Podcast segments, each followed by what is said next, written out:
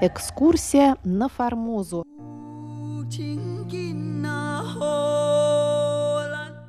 В эфире русская служба Международного радио Тайваня. Здравствуйте, уважаемые друзья! Нашу программу продолжает рубрика «Экскурсия на Формозу», которую ведет Мария Ли. Сегодня слушайте заключительную часть нашей долгой серии, посвященной захвату советского танкера «Туапсе».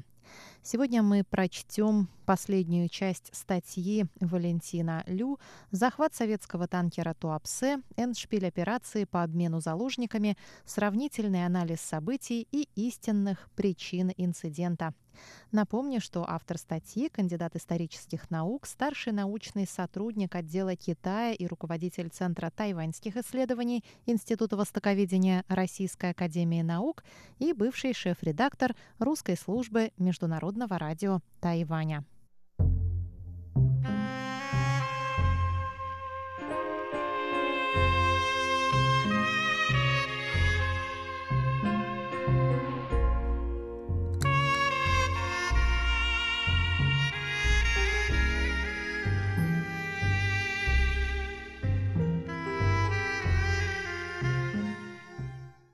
Итак, на прошлой неделе мы подошли к последней части статьи, которая называется «Эндшпиль. Обмен заложниками» и новая версия об истинных целях захвата экипажа Туапсе. Финал обеих историй, как и их начало, оказался синхронным. В данном случае имеются в виду история с захватом танкера Туапсе и арестом американских летчиков в Китае.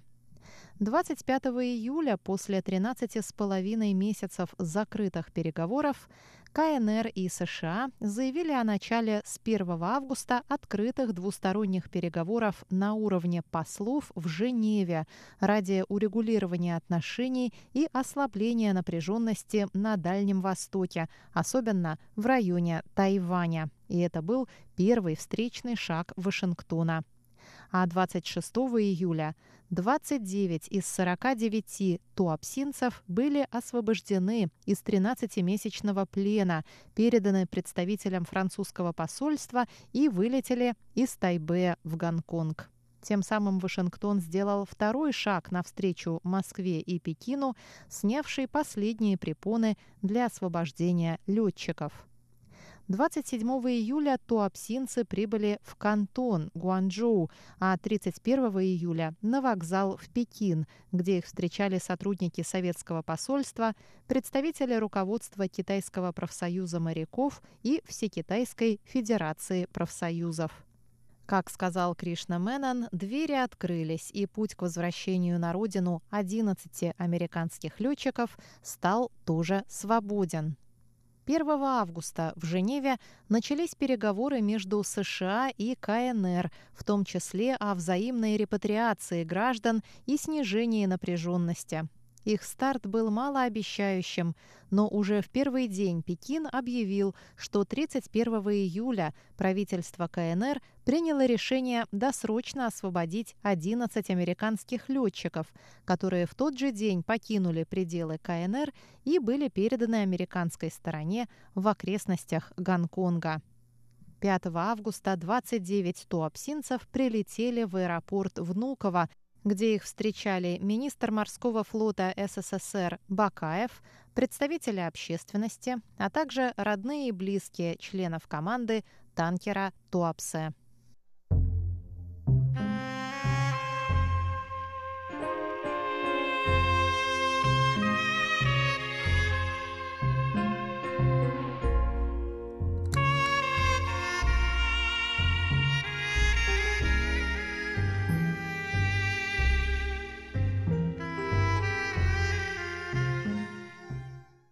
Так закончилась эта долгая и драматичная история, в которой все государственные стороны в целом достигли своих тайных и явных целей, а в роли единственных невинных жертв остались лишь взятые в заложники советские моряки.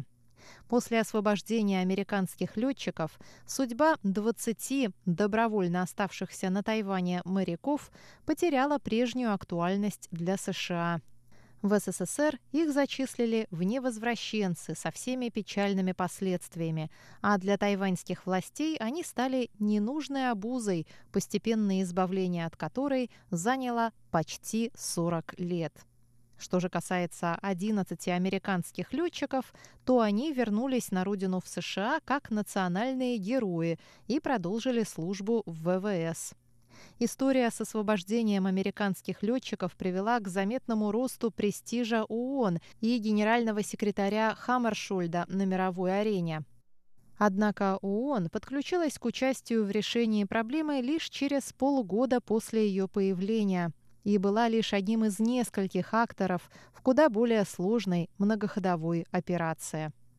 В целом, комплексный сравнительный анализ рассекреченных архивных документов и международной прессы, двух линий событий «Моряки и летчики», совокупности многовекторной политики Москвы, Вашингтона, Пекина и Тайбэя, а также фактов и обстоятельств, прежде неизвестных или ускользавших от внимания исследователей, позволяет сделать шокирующий вывод, пишет Валентин Лю.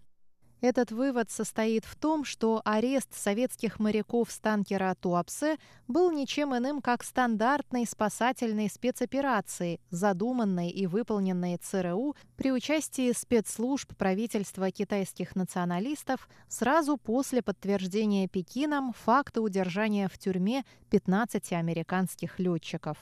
Целью операции было скорейшее освобождение летчиков путем захвата группы заложников и дальнейшего двустороннего обмена.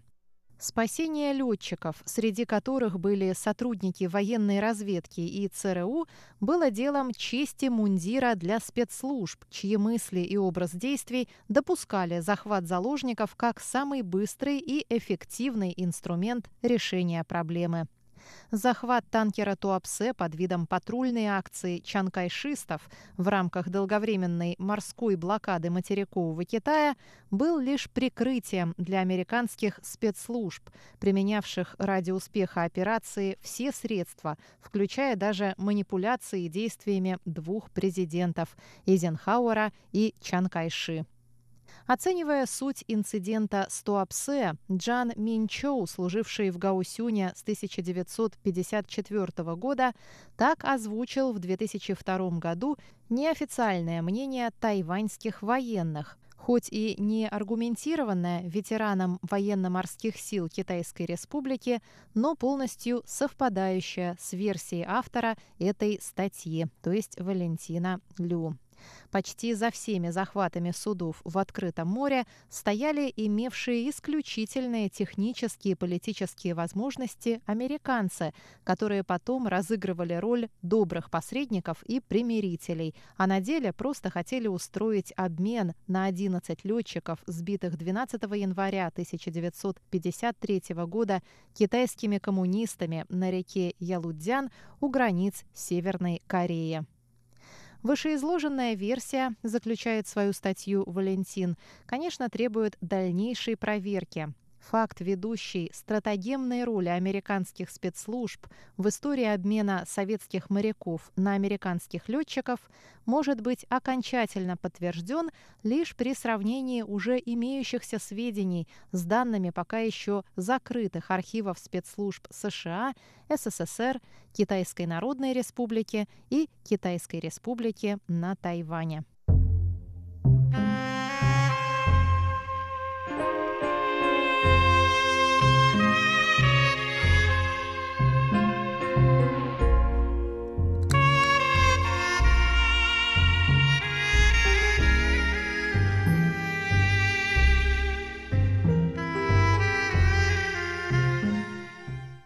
Уважаемые друзья, на этом наш многонедельный цикл о захвате советского танкера Туапсе по серии статей Валентина Лю, кандидата исторических наук, старшего научного сотрудника отдела Китая, руководителя Центра тайваньских исследований Института востоковедения Российской академии наук и бывшего шеф-редактора русской службы МРТ, подошел к концу.